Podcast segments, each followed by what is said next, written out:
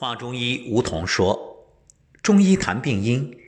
那么，除了之前所谈的六淫七情、饮食、劳倦、痰饮、淤血可以治病之外，还有一类，你可以称它为病，也可以称为伤。什么呢？你看一些意外伤害，包括摔倒、利器割伤、钝器击打，还有。火烧、水烫等原因。外伤呢，主要包括创伤、烧伤、跌伤、割伤、烫伤。主要症状表现有伤口处出血、经脉淤血、皮肤红肿、骨折、脱臼等。而这些症状其实它只是外伤的初步症状。为什么后来会演变，甚至越来越严重呢？想想看，皮肤是保护我们的，人体出现外伤，等于为外邪入侵提供了可乘之机。这就好像城墙，比如敌人可能在外面蠢蠢欲动，坚固的城墙挡住了敌人进犯的脚步。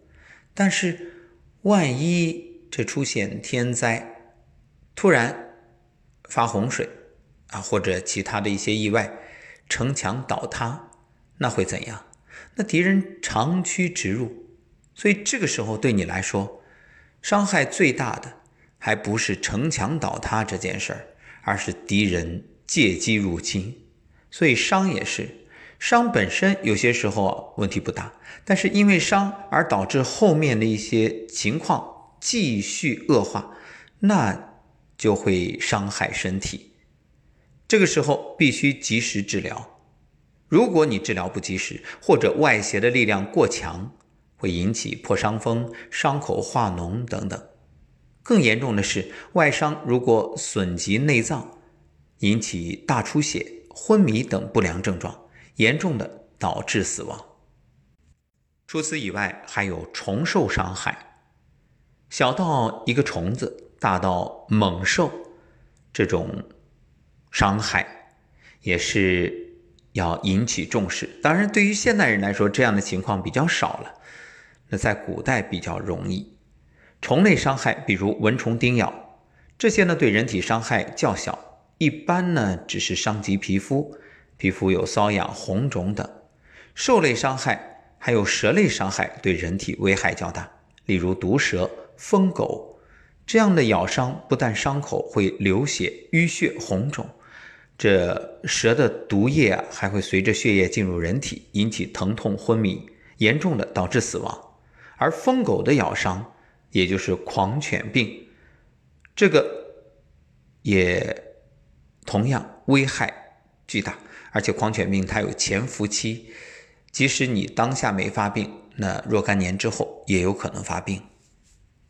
而且一旦发病，那基本上是。